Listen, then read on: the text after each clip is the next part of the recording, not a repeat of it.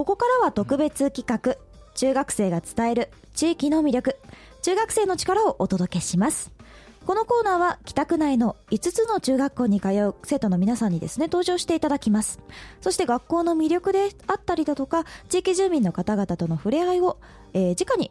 紹介していただきましょうというコーナーです。今週は衣笠中学校の皆さんをお迎えしています。さてそれではお三方来ていただいてますのでそれぞれ自己紹介していただきましょう。お願いします。はい。衣笠中学校生徒会長の平山翔吾です。はい平山くんお願いします。続いて？衣笠中学校の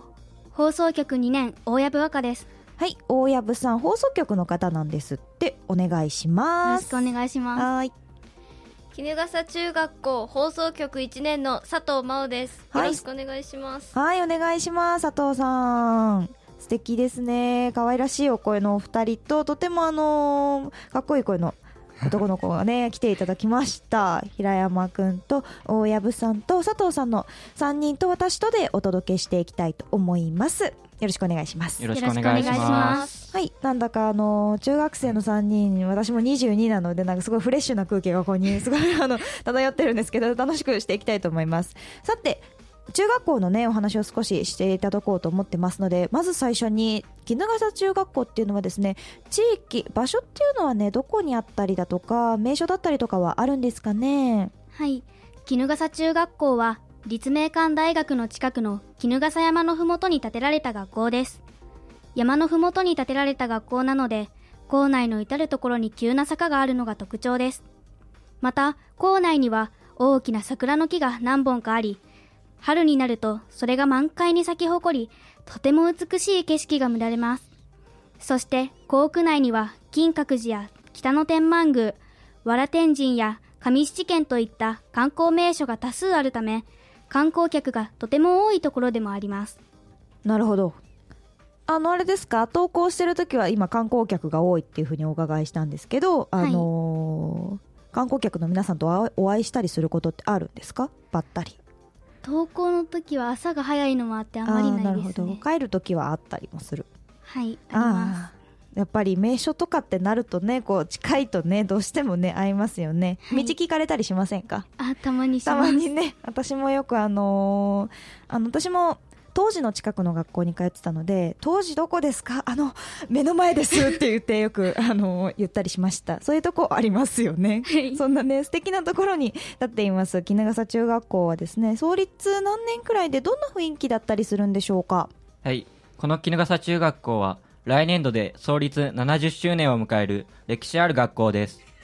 そんな衣笠中学校は現在全校生徒517名の学校です。学校の雰囲気は山のふもとということもあり自然を身近に感じることができまた生徒同士が学年にとらわれず12年生がお互いに協力し支え合いながら過ごせるとてもいい雰囲気となっています。そして、衣笠中に来校される方々からは、よく挨拶がしっかりできていると、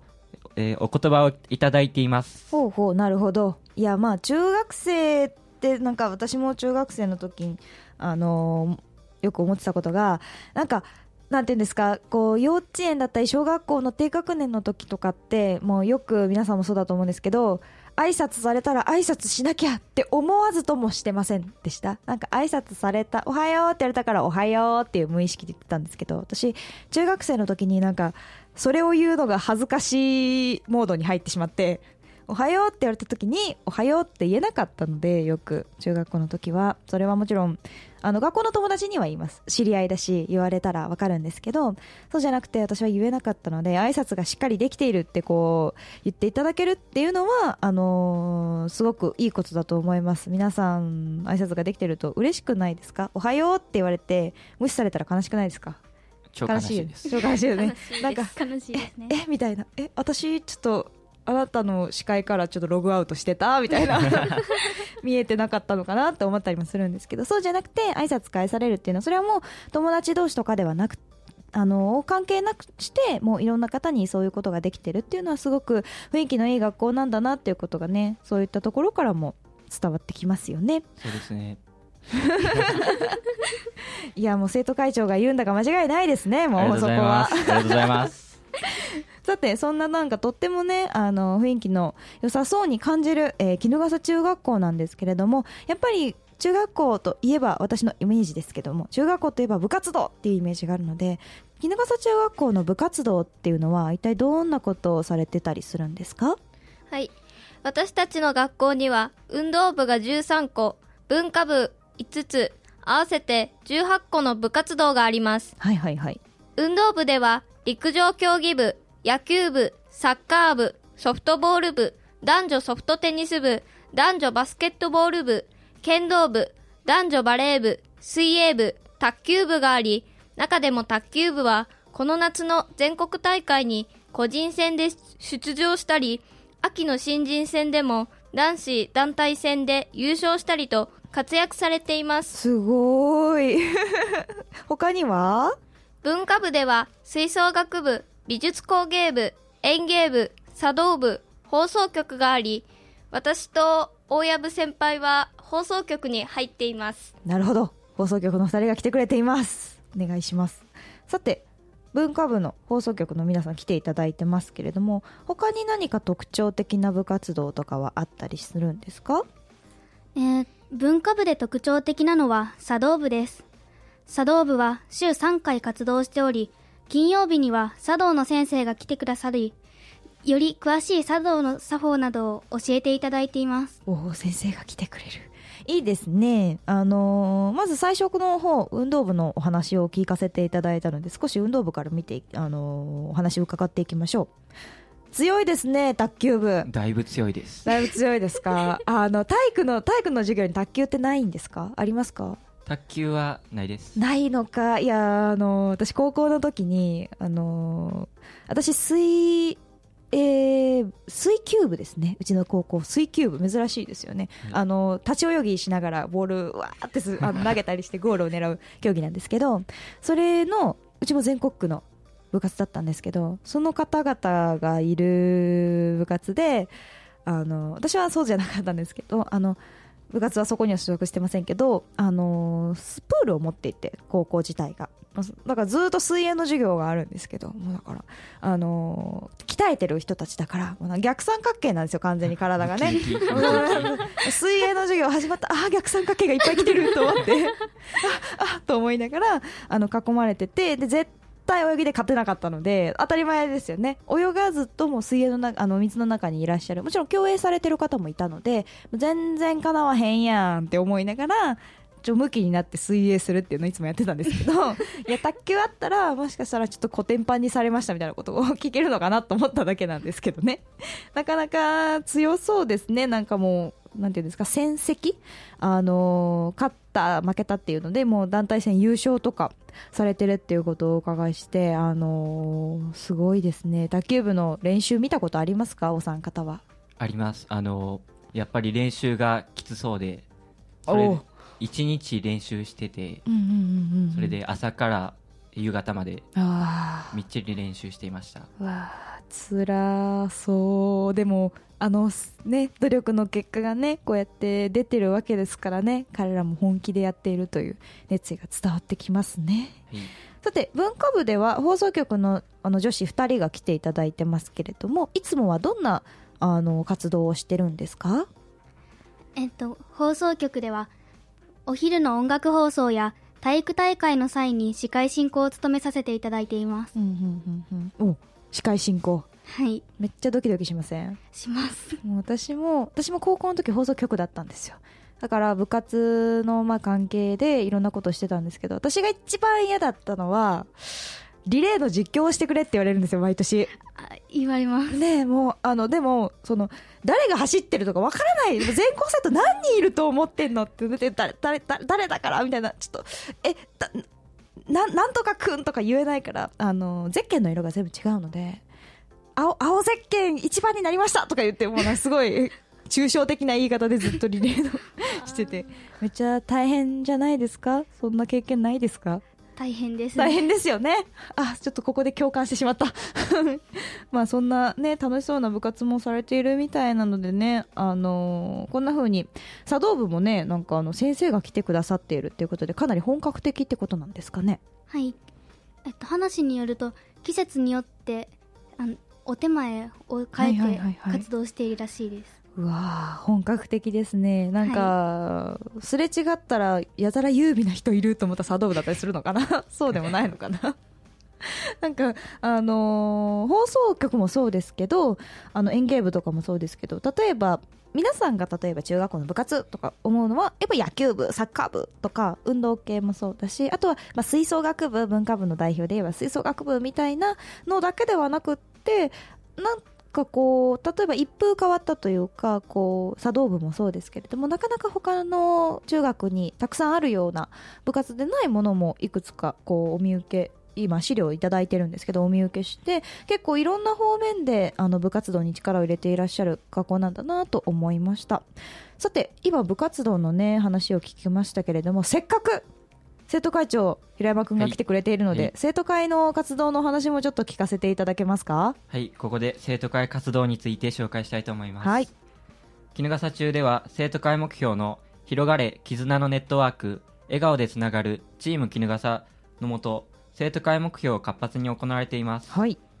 普段は各委員会活動や生徒集会のほか、毎週月曜日に校門前で挨拶をする挨拶運動といったことを行っています。はいはいはい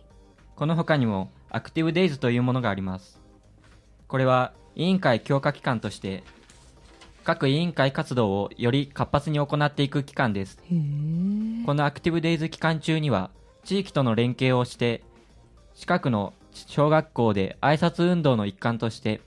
ハイタッチ挨拶運動というものを行っています。うんうんこれは登校した生徒、児童とハイタッチをしながら挨拶をするというものです。また、今年度には、絹中マスコットキャラクターのキヌゴンが誕生しました。キヌゴンは、全校生徒からキャラクター案を募集して選ばれて、着ぐるみ化され、現在では朝の挨拶運動で、登校する生徒に手を振って出迎えています。なんだかいっぱい聞きたいことがたくさんありましたね、はい。まず生徒会目標の広がれ絆のネットワークこれは、えー、と今回の生徒会の皆さんの目標だと思うんですけど、はい。どうしてこの目標になったんですか、えっと、まず、広がれ絆のネットワークというのが、うんうん。えっと、衣笠中学校のことについてうん。地域や、えー周りに発信するという意味で、えーそういう風になりました、なるほど。あの絆ってねこう人と人とをつなぐものですけどそれをたくさん広げていくことでねいろんな人との関係っていうのは築いていけるわけですからね。いい目標だと思います。さて挨拶がよくできているというふうに、えー先ほどね雰囲気どうですかって言ったところでもちょっとお伺いしてお話聞きましたけれどもそれにまだプラスで挨拶の強化ということで、挨拶運動を行っていると。はい特に、あのー面白かったのがあの小学生のアクティブアクティブデイズの期間中にですかね、あのー近くの小学校で挨拶運動の一環としてハイタッチ挨拶運動をしていると。はい。なんか朝からテンションの上がりそうな運動ですね。みんなにテンションを上げてもらえるように頑張ってました。頑張ってますか？ああよかったです、あ今のー日今日もあの挨拶運動を、えー朝に行ってました。あそうなんですね。もう絶賛挨拶運動中ということで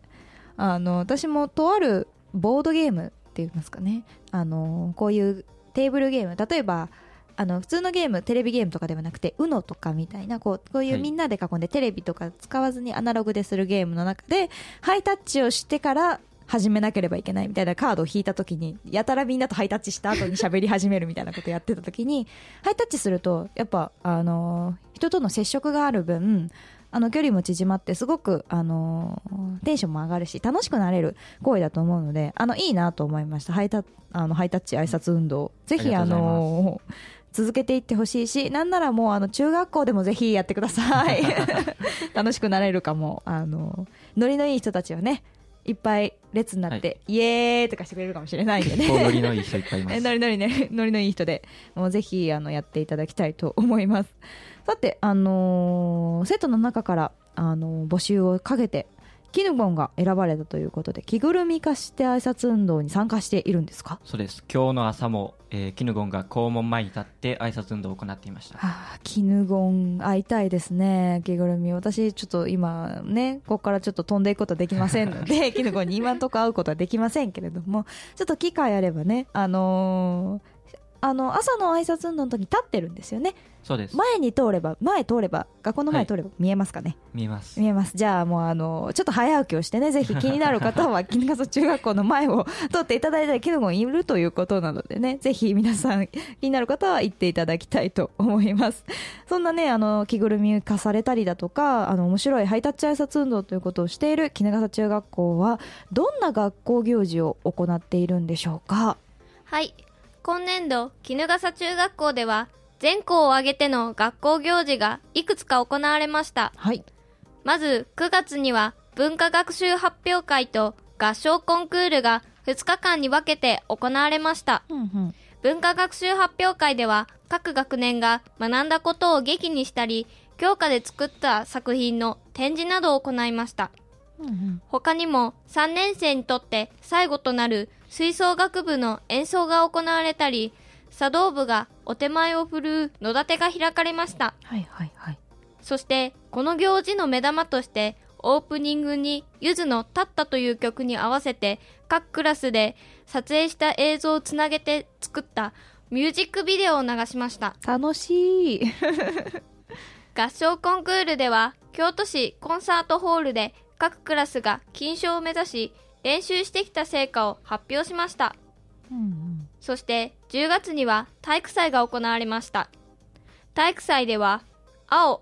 赤、黄の3色に分かれ優勝を目指し競い合いました。その中でも特徴的なものとして応援演舞というものがあります。応援演舞は3年生を中心とした応援団が行いました。3色それぞれの応援団の動きに違いがあり、応援団以外の生徒も手拍子などを行い、それぞれの軍が一体となった姿は、とても迫力あふれるものとなっていました。なんだか楽しそうなことがまたいっぱい行われていますね。はいもう、まず9月に文化学習発表会と合唱コンクールが行われた。文化学習発表会っていうのはいわゆる文化祭的なものなんですかね。皆さんの成果を発表する場ですね。そちらが行われたと。教科で、まあ、作った作品の展示だったりとか、まあ吹奏楽部の演奏だったりとか、吹奏楽部の演奏、いつもなんかそういうオープニングとか飾ってくれますけど、すごーいっていつも思ってました。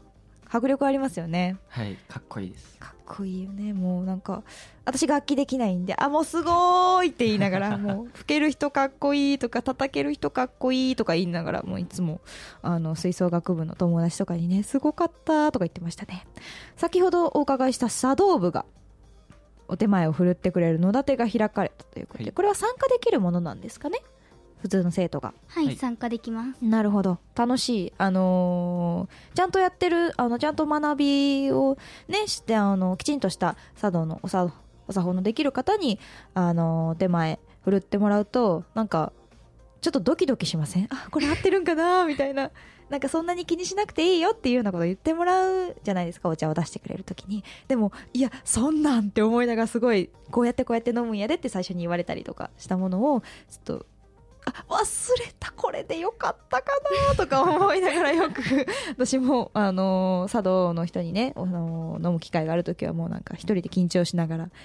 カチコチになりながらでも美味しいわとか思ってたんですごくあのね茶道部にいるとやっぱり触れる機会はありますけれどそうじゃない方っていうのはなかなかこういうものにね触れる機会っていうのはないので同じように同じ中学校に通ってる人たちにこう野立てをね開いてもらって触れる機会をもらうっていうのもすごく大事なことだかなと思いました。そして私これ一番言いたかった。ミュージックビデオを作ったんですか？はい。これはあれですか？学年問わず？クラス問わず？各クラスでえっ、とそれぞれでワンフレーズずつ。なるほど。でそれを全部つなげてってことですか？